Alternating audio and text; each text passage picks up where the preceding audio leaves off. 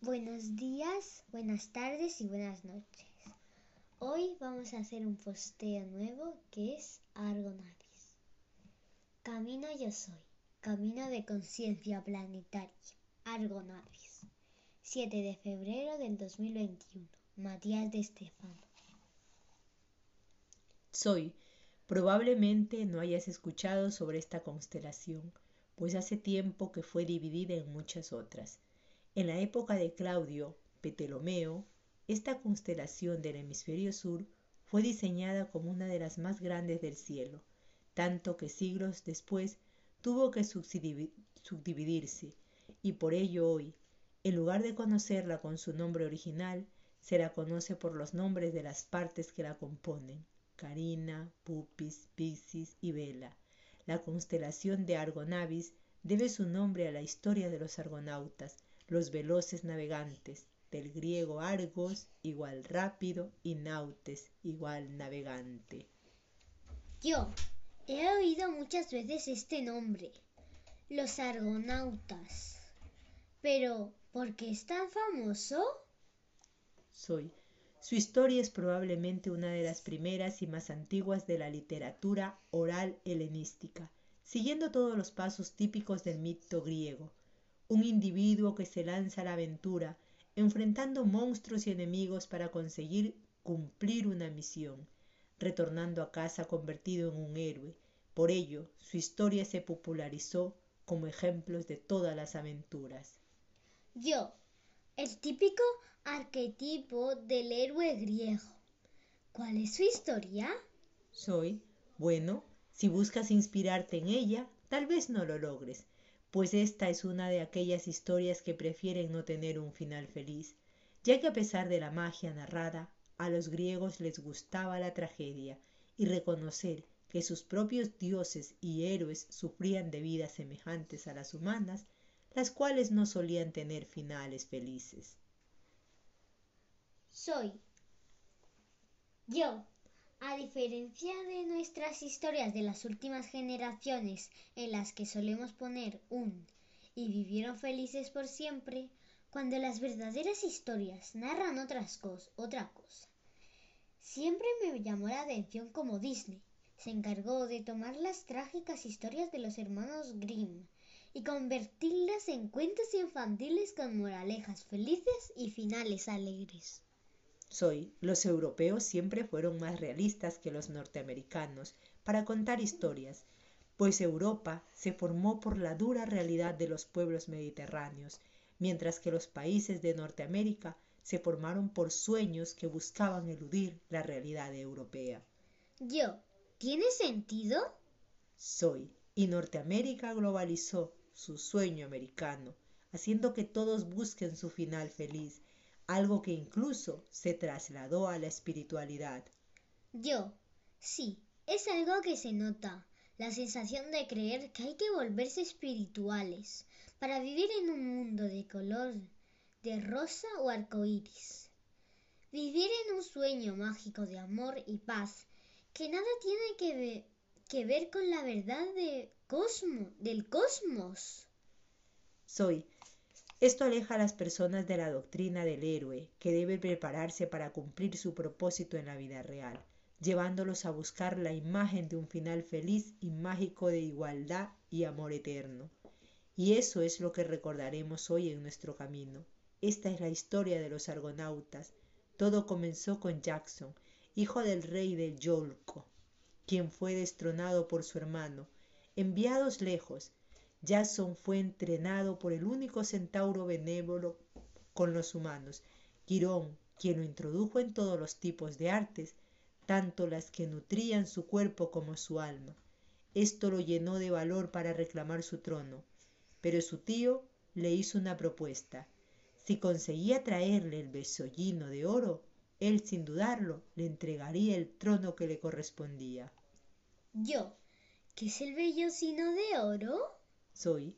Un vellocino es un tejido de lana de cordero. En la mitología se decía que el mismo había surgido de un carnero mágico, hijo de Poseidón, quien bajo el mando de la diosa de las nubes, Nefelé, rescató a dos de sus hijas de las manos de su madrastra, Por este acto, el carnero fue colocado en los cielos, siendo la constelación de Aries y su vellocino permaneció en las tierras de su madre, Teófane, en un árbol, custodiado por un dragón y dos toros que escupían fuego por sus narices. Yo, vaya, qué imaginación. Soy. Todo tiene su porqué. En definitiva, lograr conseguir el vellocino era prácticamente imposible, con lo cual el rey se aseguraría la muerte de Jackson. Sin embargo, éste aceptó el reto y se lanzó a la aventura. Lo primero que hizo fue buscar el navío más veloz que existiera, el mejor de todos, y lo encontró a cargo de El Veloz, Argos, un marinero que construyó su barco con la ayuda de Atenea, y los oráculos quisieron que su proa hablara.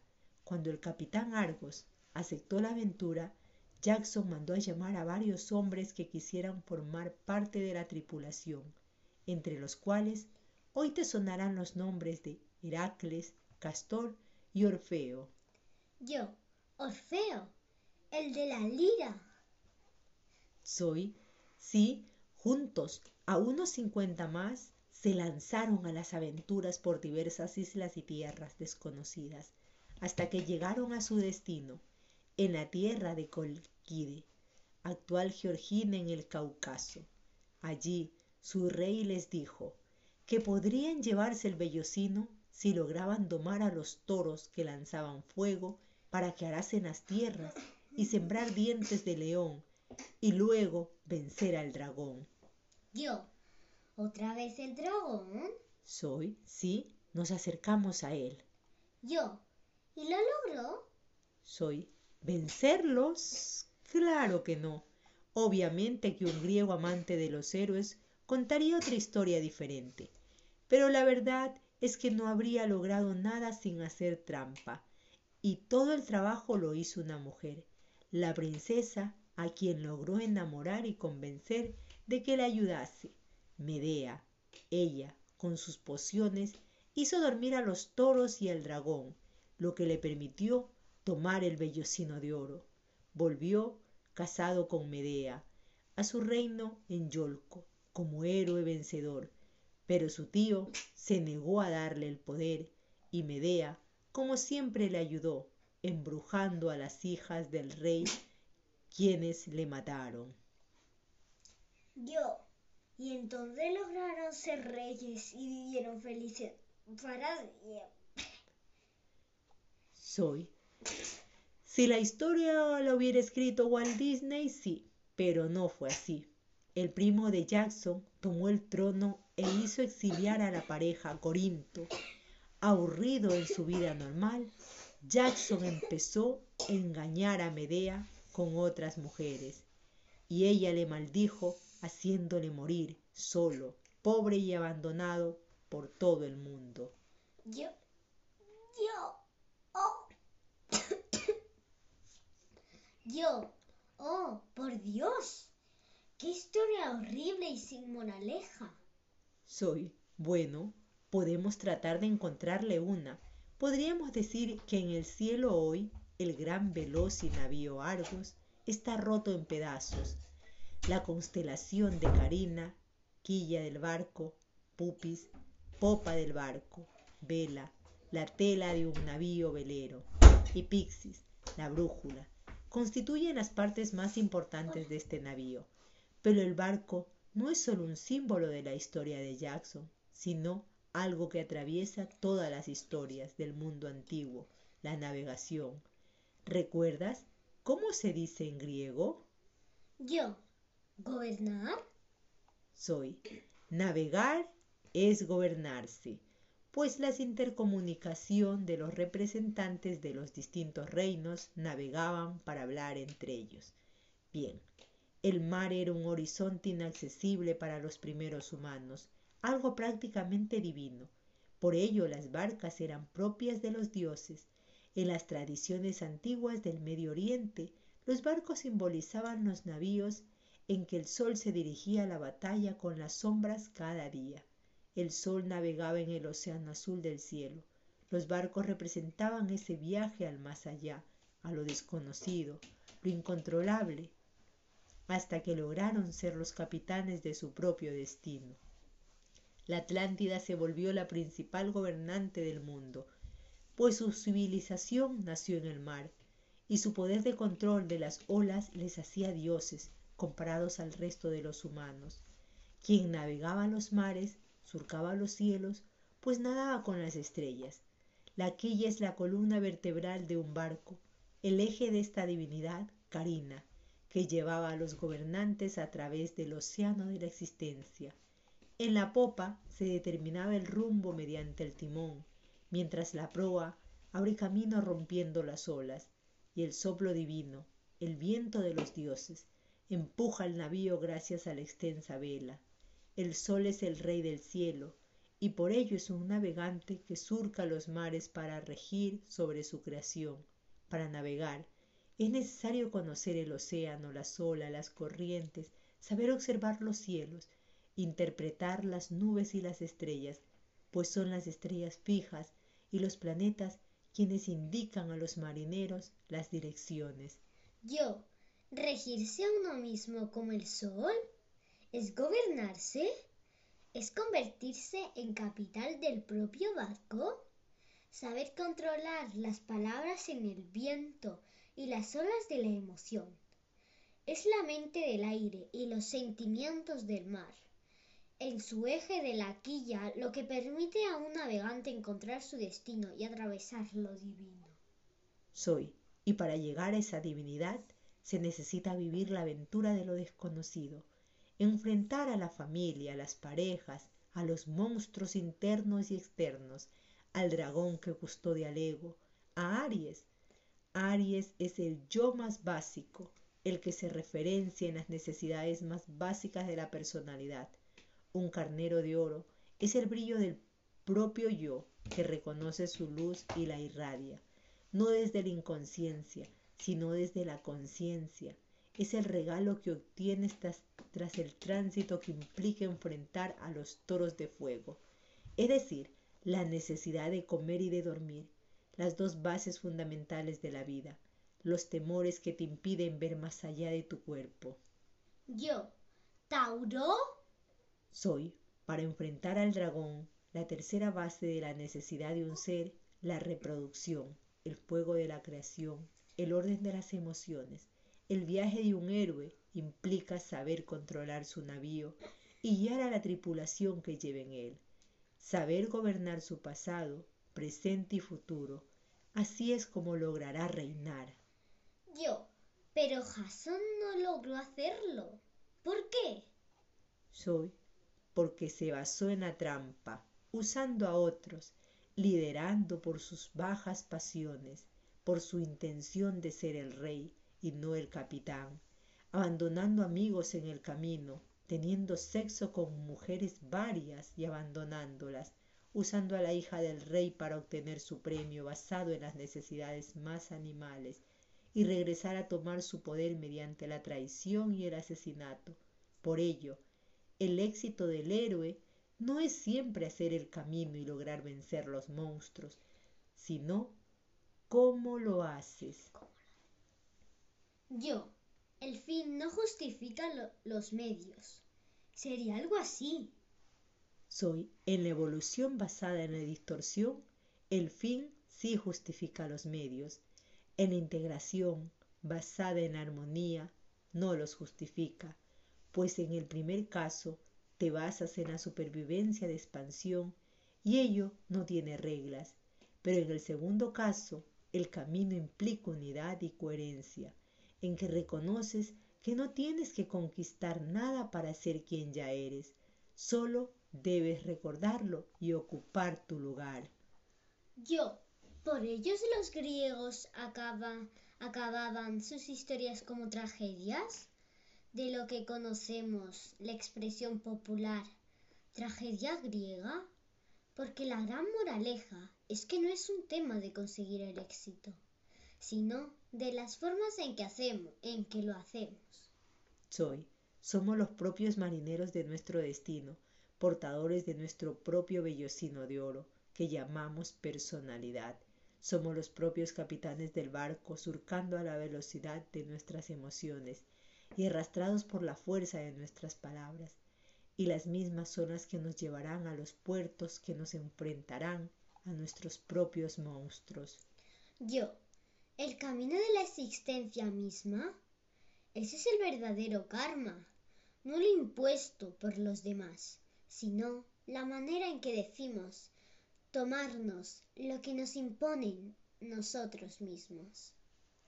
Soy los propios monstruos que has decidido enfrentar, tu misión, propósito, lo que decidas hacer, no es más que tuyo y solo tuyo. Es tu propia responsabilidad navegar esas aguas. No importa si consigues el vellocino de oro. Si consigues cumplir con la misión encomendada, la historia no tendrá un final feliz. Si eliges trepar y forzar la vida, para lograr tus objetivos de forma egoica. Yo, pero ¿y si en servicio para los otros? Es decir, ¿es egoico querer hacer una tarea planetaria? ¿O ayudar a los pobres o a los inmigrantes o a cualquier, o a cualquier cultura o proyecto? No sé, lo que sea. Soy todo lo que implique hacer algo para los demás es egoico. Yo, ¿cómo? Soy. Lo único que te mueve a hacer algo por los otros es la necesidad de tu ser, de sentirte completo, realizado, y no está mal, pero es necesario que lo reconozcas. Todo lo que hacemos lo hacemos por el yo soy, y si no te referencias en él, entonces nunca lograrás nada, y solo estarás usando a los otros, haciendo trampas para lograr tus objetivos de autorrealización. Estarás siendo Jackson. Yo, navegar el último tramo, sueles comer, nacer. Solo es comer, nacer. Solo es como nacer. Soy el nacimiento del alma implica el esfuerzo del cuerpo, soltar, dejar ir, transformarse de una cosa a la otra, soltar la vida y aceptar la muerte, dejar la muerte y aceptar la vida. Por ello hoy debes decidir qué aceptas. Yo, hoy. Soy, este día te recuerda el inicio de tu camino y el final de otro. Yo, el aniversario de la muerte de mi abuela y el comienzo del, del camino de Harwington? Soy. Y hoy representa el trauma de repetir la misma historia del amor o avanzar a dar la bienvenida a la vida. Soy el viaje. Yo, soltar de quien estoy enamorado y recibir el nacimiento de mi sobrina. Soy.